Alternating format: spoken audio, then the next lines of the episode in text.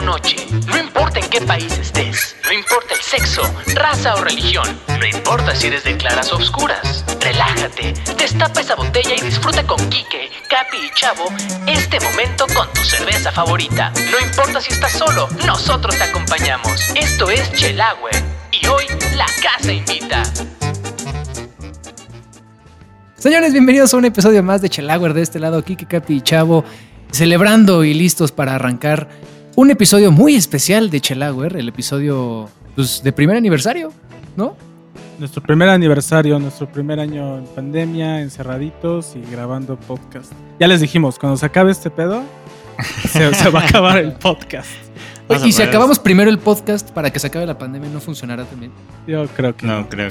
Pero, pero yendo a cosas más felices, eh, yo estoy muy, muy, muy contento de tener otra vez.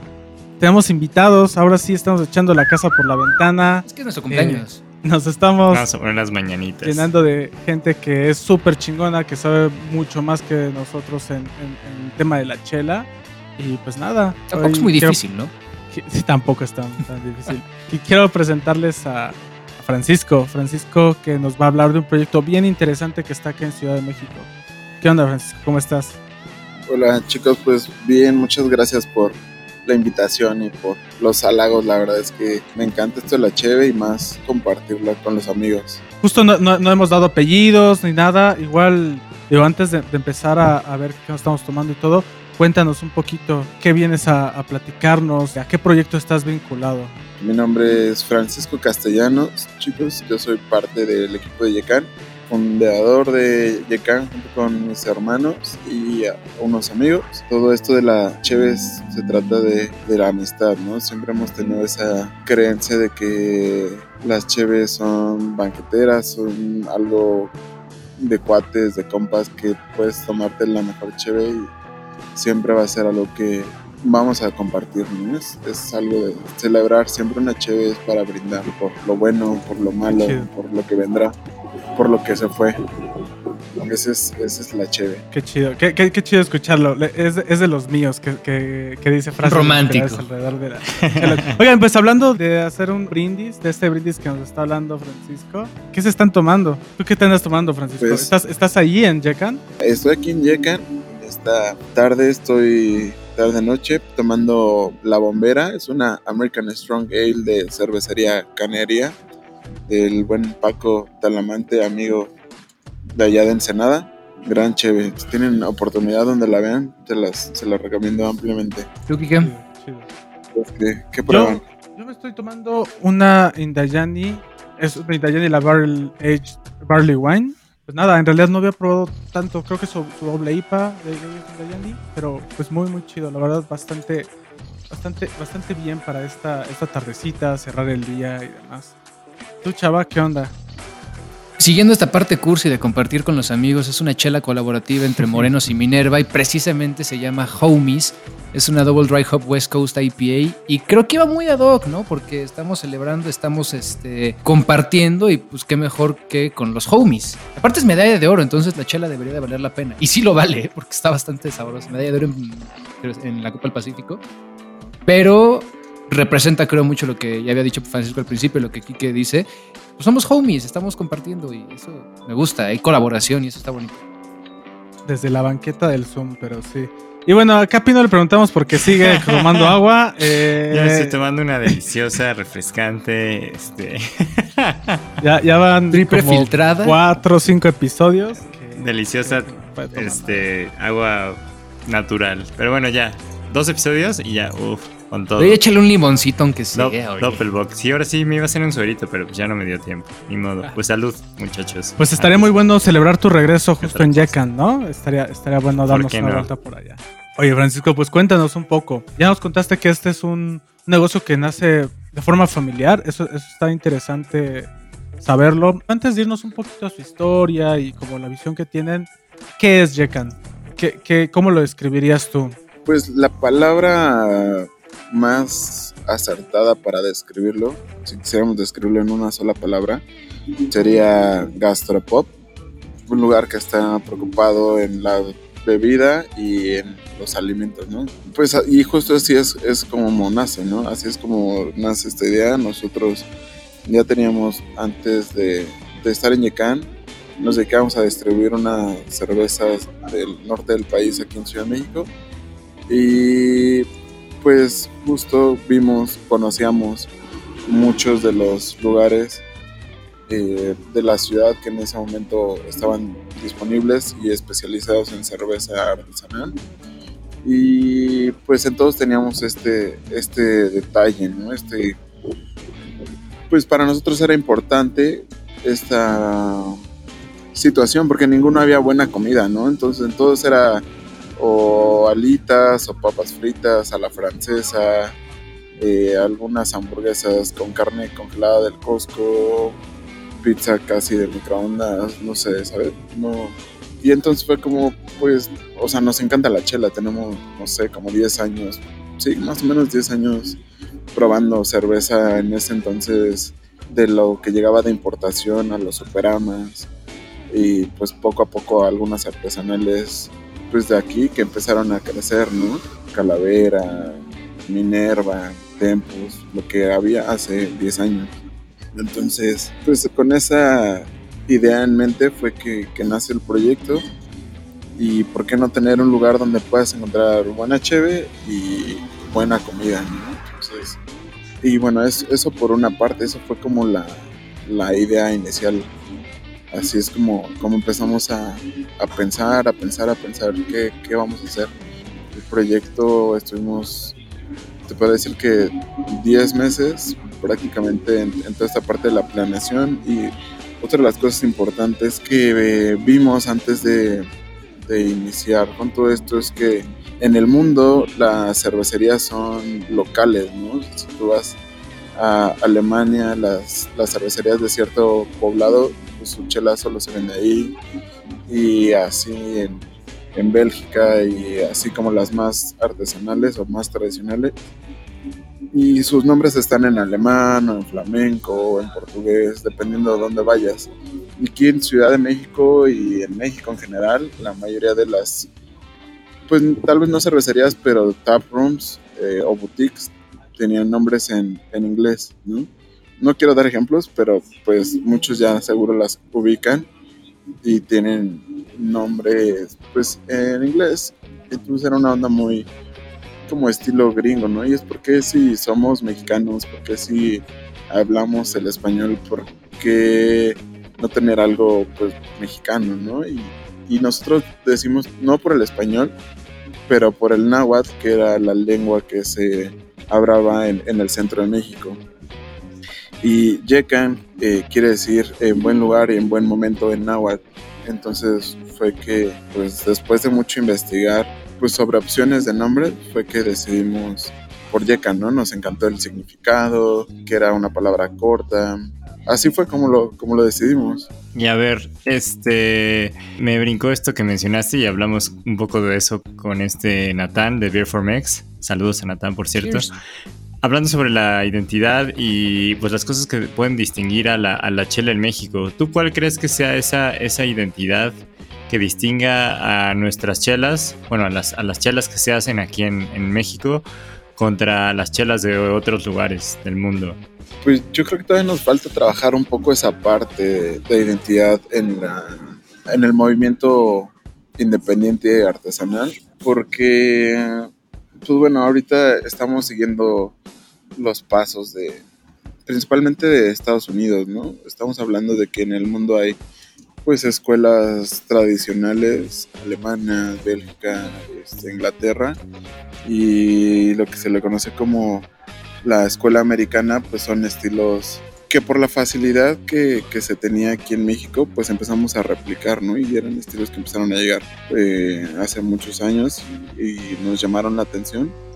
Pero todavía siento que nos falta trabajar esa parte de, identidad, ¿no? Y, no está mal que, que sigamos otras escuelas, pero conforme vaya madurando el movimiento en México, vamos a, ir logrando esa parte. Abre Yekan y yo me pregunto, ¿qué fue primero, el huevo o la gallina? O sea, la idea de hacerlo eh, de comida, la idea de hacerlo de chelas, o siempre nace con esta idea de gastropop? Pues en el momento que nace no teníamos la palabra en mente, ¿sabes? O sea, fue como queremos un lugar con buena chela, queremos un lugar con buena comida y esa fue como la, la semilla, ¿no? La, Siempre junto, el- digamos. Ajá, sí, sí, sí, siempre fue de la mano. Fue por eso que, que cuando iniciamos el proyecto, un, gran amigo de nosotros, chef, Fernando Martínez Zavala, él ha llevado cocinas como Juvan, en la cual ha ganado premios internacionales, reconocimientos de la Embajada de Francia, el Plato de Oro y entre muchas otras cosas. Él ganó como eh, cocinero del año, estuvo en Top Chef y podría hablar más cosas de él, pero básicamente él puso la línea de por dónde iba la cocina en Yecanes. Entonces, eh, yo veo al proyecto y siempre lo he visto como la revolución dentro de la revolución, ¿no? Estamos hablando que el movimiento artesanal es la revolución en el tema de las cervezas y darle este giro de integrar una experiencia gastronómica ha impulsado a otros lugares como Drunken Dog, como Tres Gallos a querer replicarlo. Siento yo que, que mm, aún les falta madurar esa parte de ello, sin embargo, pues a mí me da la impresión que, que estamos haciendo lo correcto. Cuando alguien más quiere hacer lo que tú estás haciendo, creo que vas por buen camino. Claro. Oye, pues yo estoy echando un ojo a, a redes sociales y digo, se me está haciendo agua la boca, pero veo mucho este rollo local, Oye, ¿Pero Veo- por las chelas o por la comida, eh? Porque por la por las comida. dos. Oh, bueno, o sea, cla- claro, claro, por la chela creo que creo que es siempre, ¿no? Pero veo cosas que justo no replican lo que lo que normalmente podemos encontrar en un tap room, en un bar, en un restaurante que tiene cervezas artesanales. O sea, veo rollito de arroz sobre emulsión de salvia, veo chapulines por ahí, veo también como esta idea de fusión, ¿no? De fusionar, por ejemplo, manzanas amarillas provenientes de Tlaxcala. O sea, y nada más eso de, de- de ver las primeras tres fotografías que tienen, ¿no? Digo que aunque sé que en el menú también existen hamburguesas, sándwiches que también les dan como un twist muy diferente y no son como lo más co- común. Sí, o sea, no Pero- es acá de pan bimbo, ¿sabes? Es acá sándwichito elegante. Eh, cito textual, eh, sándwich de res, por favor, con Imperial Pills a temperatura correcta. O sea, es acá con caché. O, sea, veo, veo realmente un esfuerzo que se agradece muchísimo. Y más allá del caché, o sea, creo que tiene que ver con un, un esfuerzo real en darle su lugar a la comida y en darle su lugar a la cerveza, ¿no? Porque creo que si estamos hablando de experiencias sensoriales con la cerveza, como hemos hablado en otros episodios, pues debe estar, acompa- o sea, debe estar acompañado de eso. De nada serviría que me, que me tome una cerveza que fue añejada por varios años en una barrica para comérmela con unas papas, que igual puede ser cierto, ¿no? Pero creo que aquí este, este plus que ustedes están dando, realmente lo veo valioso y también como esta idea de, de hacerlo local, ¿no? Porque podrían haberse influenciado, que tal vez por la parte de fusión sí hay, no sé, en comida francesa, en comida asiática u otras cosas, pero sí hay una búsqueda de, de buscar como materiales también locales. ¿Cómo, cómo, hacen esto? A mí me interesa saber eso porque este, creo que es chido. Me gustaría platicarte aquí un poco sobre, sobre la evolución del proyecto, ¿no? Les platicaba hace unos minutos de- del chef eh, Fernando, que en su momento él estuvo a cargo de la cocina. Actualmente la chef Luisa Miguel, que es discípula de él de hace varios años, se quedó a cargo de la, de la cocina. Y junto con el chef Fernando Rizo, este, los dos llevan la cocina que hoy tenemos los dos han sido discípulos de él durante más de seis años, entonces traen una muy buena escuela y bueno, han, han colaborado con otros chefs también de, de nivel. Y, y te quería platicar un poco sobre esto porque a raíz de, de la pandemia es que tuvimos que hacer un twist en, en el menú y adecuarnos a lo que se venía, ¿no? Antes teníamos este, igual si, pueden, si tienen chance de ahí de scrollear un poco hacia, hacia abajo, teníamos otro tipo de platillos con un montaje un poco más, por llamarlo de alguna manera, delicado, que si lo mandábamos por delivery, pues iba a llegar deshecho. Entonces tuvimos que adaptarnos a, a lo que se nos venía hace ya un año y optamos por no bajar la calidad de insumos ni pues no tanto la presentación, tratamos ahí de cuidarla mucho, pero sí que fueran productos que te pudieran llegar a tu casa eh, de la mejor manera, ¿no? Entonces fue que optamos por, por el tema de sándwiches, burgers, eh, focachas, como esta parte un poco más sencilla, pero sin descuidar como pues todo el nivel que ya tenemos. Y es ahí... Por sí que muy en esta línea del takeout, ¿no? sí, sí, sí. Entonces puedo decir que, por ejemplo, teníamos, antes de, la pandemia, teníamos una, un caldo con, de cachete con dumplings rellenos de cachete, ¿no? Por ejemplo. ¿En qué cervecería encuentras dumplings, por ejemplo? Teníamos unos calamares rellenos de calamar y cerdo molido con una salsa de almendras tostadas y pimientos no sé, podría hablarte como de varios platos que teníamos antes. En el menú teníamos un sándwich. Del, del, menú de antes de la pandemia solo teníamos un sándwich. Y pues fue como ver qué, qué, era lo mejor para, pues para lo que se venía, ¿no? No sabíamos que iba a durar un año, sabíamos que, que iba a durar más de un mes. Entonces, pues fue que, que optamos por modificar el menú y pues ahorita... Y al igual que siempre el menú está en constante cambio, más o menos cada tres meses, dos meses, cambiamos uno dos platos. Nos gusta renovarnos, nos gusta usar eh, pues ingredientes de temporada, nos gusta pues mezclar técnicas de preparación. Son, son cosas muy muy padres que igual uno va aprendiendo, ¿no? O sea, yo te podría hablar mucho sobre cerveza, pero ahora que, que nos, nos decidimos por hacer un proyecto con comida y cerveza, pues también ahora involucrarnos en la parte de la cocina está súper padre.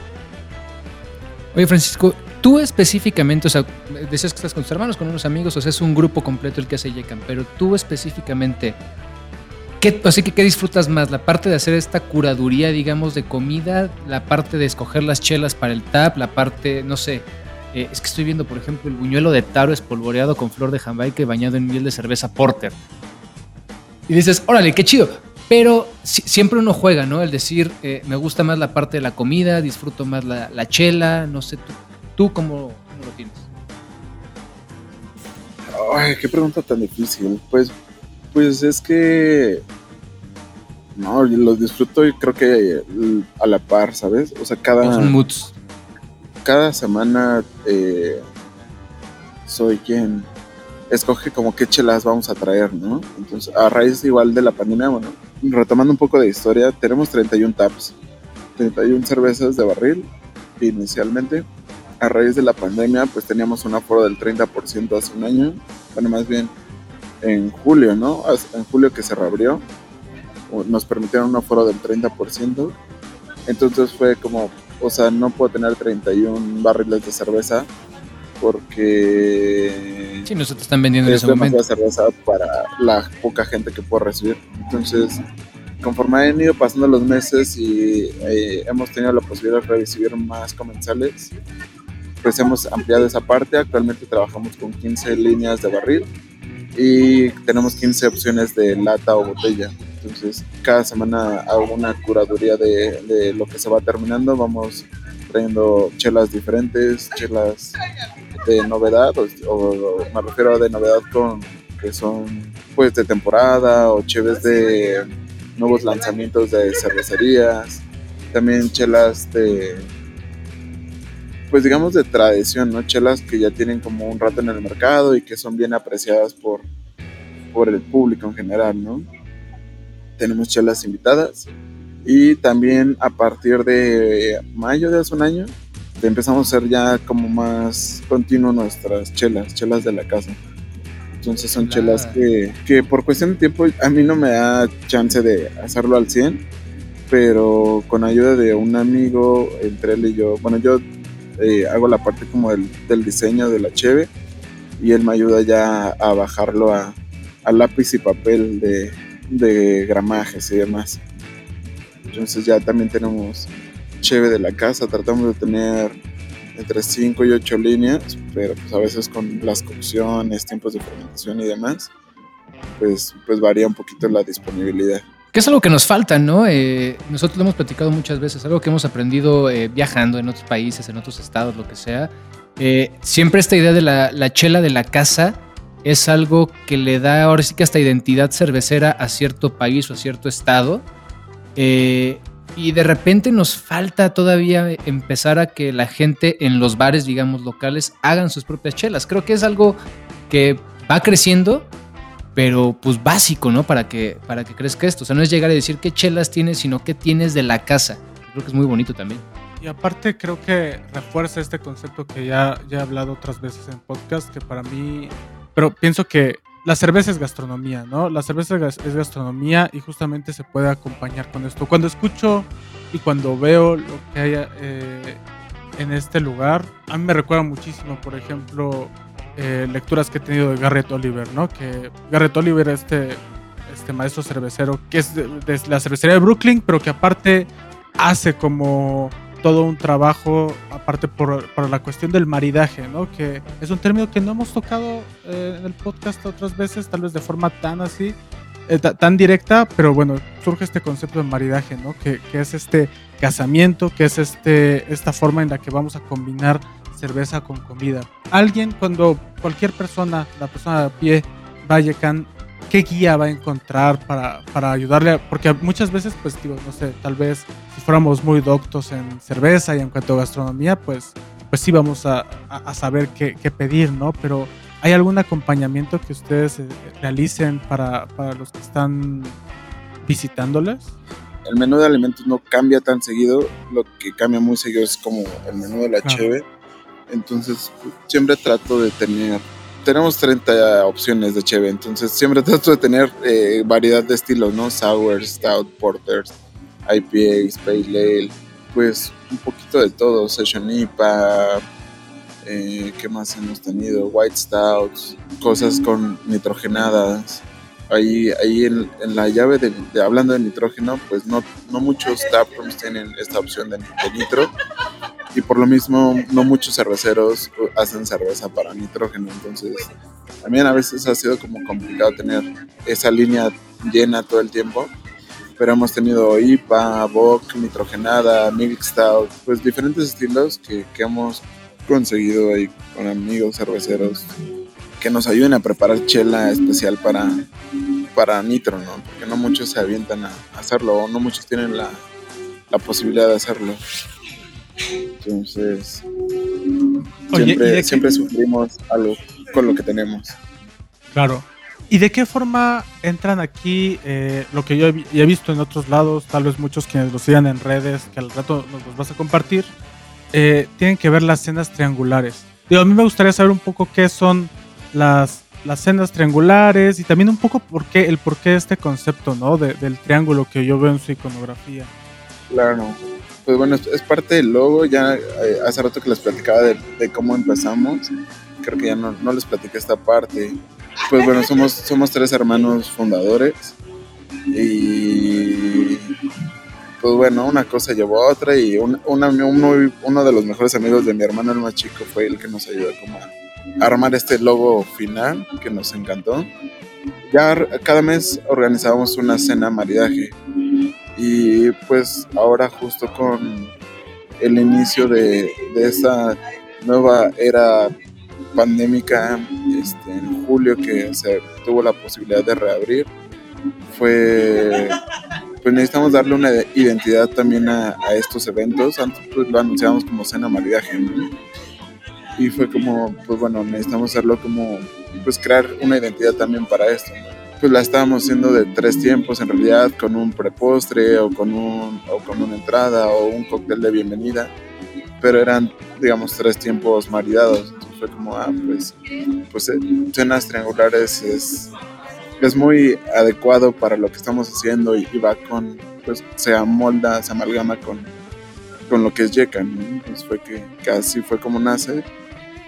Y cada mes... Uh, final de mes, normalmente la última semana, realizamos este tipo de eventos y cada mes va, va cambiando la temática, ¿no? El, mes pasado hicimos una cena de primavera, fueron platos frescos pensados en, el calor que estaba haciendo.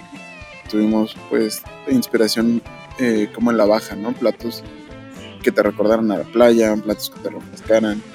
Y de inicio a fin tuvimos esta línea, ¿no? Con platicarte que el postre fue un postre de toronja que maridamos con una session IPA, ¿no? Entonces normalmente cuando uno piensa en postre piensa en dulce, piensa en chocolate, piensa en mermeladas tal vez. Y aquí teníamos un postre que, que si bien tenía matices dulces, tenía ese ligero amargor de, de la toronja, esa acidez cítrica propia de la fruta y se balanceaba muy rico con una session IPA con ligeras maltas pues caramelo y, un final este ligeramente amargo por el lúpulo que ocuparon. Esta fue ah bueno para estas cenas hacemos colaboraciones. A veces las hacemos con las chelas de la casa o a veces este, con cervecerías invitadas esa vez fue con cervecería insurgente y probamos de su línea Free Insurgente, que es unas ediciones pues limitadas. Probamos tres de, tres de sus cheves de esta línea y una ya clásica Juan Cordero que sigue espectacular. Entonces, pues, pues de eso van las, las cenas triangulares. Son platos especialmente creados para cada ocasión y pues con un maridaje pensado en, cada plato, inspirados en, los sabores y tratar de, resaltar algo en particular por cada plato. Oye, pues justo nos habías platicado que eres beer sommelier también, que creo que también tiene que ver con este acompañamiento del que hablaba, ¿no? Pues nada, aquí nos gustaría un poquito más conocer, pues un poco alguna ¿Algún consejo que tengas como para quien va empezando a cazar esta cuestión de, cerveza y comida? Yo le recomendaría literal experimentar, ¿no? O sea, uno, uno no va a saber si algo le gusta o no le gusta si no lo prueba. Entonces, no hay más que probar, probar, probar, probar, probar y, y no solo probar por probar, ¿no? Probar con sentido, probar consciente de, de lo que se está probando, ¿no? y analizar todo con todos los sentidos, ¿no? ¿Qué estás viendo? ¿Qué estás oliendo? ¿A qué te sabe? ¿Cómo se siente, no? Hablando, por ejemplo, de, de la cheve, pues hay chelas que son muy, muy ligeras, que parecen agua, y hay cheves que prácticamente las puedes masticar. Eh, hablando de, de comida, pues igual tienes como algunos platos crunchies o algunos platos cremosos. O sea, toda esa parte y cómo se mezclan en la boca, cómo lo siente, cómo lo percibe tu lengua. Creo que de eso se trata esta parte de, de los maridajes, ¿no? Y ya con, con tu experiencia, pues te vas haciendo pues tus maridajes ideales, ¿no? Por ejemplo, se me antoja con el sándwich de suadero que tenemos eh, nuestra American Pale Ale, que es una bomba, pero porque ya probé las dos cosas, ¿no? Entonces, tal vez alguien llega y me dice, es que no me gusta lo amargo, pero, ah, pues mira, pruébalo, pero pruébalo junto con este plato, ¿no? Y, y a lo mejor el plato lo que va a hacer, eh, te va a reducir un poco la, la, esa sensación amarga y, y, te va a hacer más fácil el trago, ¿no? O, viceversa, no es que no me gusta lo picante, ah, bueno, pues pruébalo, pero pruébalo con esta chévere. Y a lo mejor la chévere lo que te va a ayudar es a, resaltar otras, otras partes del plato y, te va a facilitar eh, cada bocado. Entonces, sí, ese sería mi, mi consejo, ¿no? Experimentar con, con sentido. O sea, bueno, ahorita hablaste de algunos platillos. ¿Tendrás como alguna recomendación como para esta temporada o para estos momentos, ya sea de Jekan o en, general? Como algún maridaje o alguna chela que quisieras que probaran la gente que nos escucha? Pues, mira, eh, vamos a. y preparamos una red IPA que pronto estará disponible en nuestro pizarrón. Esa se me antoja un montón, ya la quiero probar con nuestra burger de cerdo y tocino caramelizado que te caes. Entonces ya, ya, me imagino ese mariaje, esas notas de caramelo de la IPA con este, ese ligero amargor que te va a ayudar a, balancear esta parte pues grasosita del, del tocino en boca volada. Oye, pues mejor llevámonos para allá, ¿no? Mejor te caemos en este, en este momento.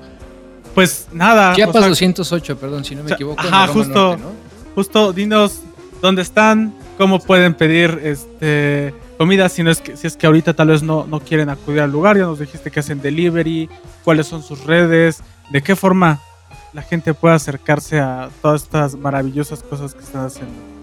Claro, pues estamos eh, ubicados en Chiapas 208B, Colonia Roma Norte. Estamos a casi esquina con Manzanillo, muy muy cerca de lo que es el Metrobús Sonora. Y pues bueno, cuadra y media de insurgentes. Y de nuestras redes estamos en Instagram como Yecan-cervecería y Facebook como Yecan Cervecería. Ahí eh, pueden encontrar nuestro menú de alimentos, los horarios, el WhatsApp para que puedan reservar o hacer pedido. Y pues bueno, el, menú de Cheve lo subimos una vez a la semana ya que pues cambia cada semana. Entonces tener un menú fijo como el de alimentos es un poquito complicado, pero cada semana lo subimos en nuestras historias para que pues, estén ahí al pendiente. Igual en, en nuestras redes anunciamos las cenas triangulares este, o eventos especiales que, que tengamos aquí en, en Yecan o si vamos a tener alguna participación en algún lado, también lo, lo anunciamos por allá. Y si usted llega diciendo que escuchó Yekan en Chelauer Podcast, se lleva un saludo de Francisco. Pero bueno, este, Francisco, muchísimas gracias. Definitivamente es, eh, vaya, y, y suena, suena muy cliché decirlo así, pero es definitivamente un lugar al que cualquier amante de la cerveza y sobre todo también, ya que estás dando ese pasito a juntarlo con la buena comida y la buena bebida, es pues básico. Muchísimas gracias. Vamos a estar ahí, Chiapas 208. Y pues señores, redes, ¿cuáles son las de ustedes? ¿Dónde vamos a subir la, story para, para, que nos busquen en Yekan cada que vayamos? Y, Hola, ya llegamos. Así que, ¿Qué? ¿Dónde te siguen? A mí me pueden seguir en Instagram como beer.craft, en OnTap como E García A.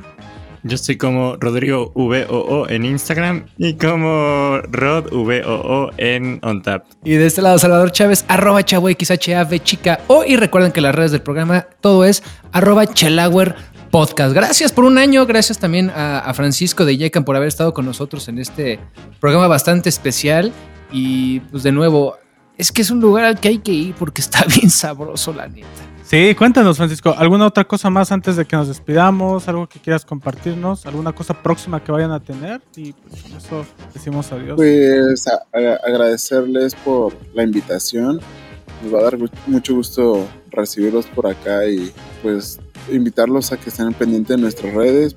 Próximamente tenemos un evento con Monstruo de Agua y van a presentar una cheve muy muy especial que hicieron con Hongo Matsutake, una lager mixteca.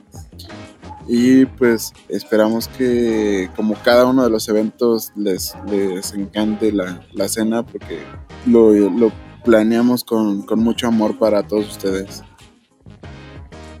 Seguro. Excelente. Excelente. Esperamos estarlos acompañando en algún momento alguna de esas cenas y ya les estaremos informando en este su podcast de Chelero de Confianza. Bueno, pues muchas Muchas gracias gracias. su podcast de chelero de. Vale. no afiliado con una página de Facebook. Bueno, gracias. Muchas gracias, Francisco. Gracias. Hasta luego. Nos vemos. Chao. Cuídense. Chao. Bye. ¡Felicidades! A todos los escuchas de Chelauer. Para celebrar este reciente episodio, a todos los que lleguen a Yecan, Chiapas 208 en la Roma, diciendo que los escucharon en Chelauer, se llevarán un 15% de descuento en su visita. Mándanos tu foto a arroba Chelauer Podcast, que hoy la casa invita.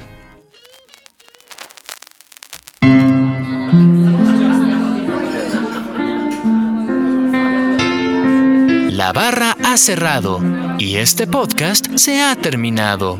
Gracias por escucharnos.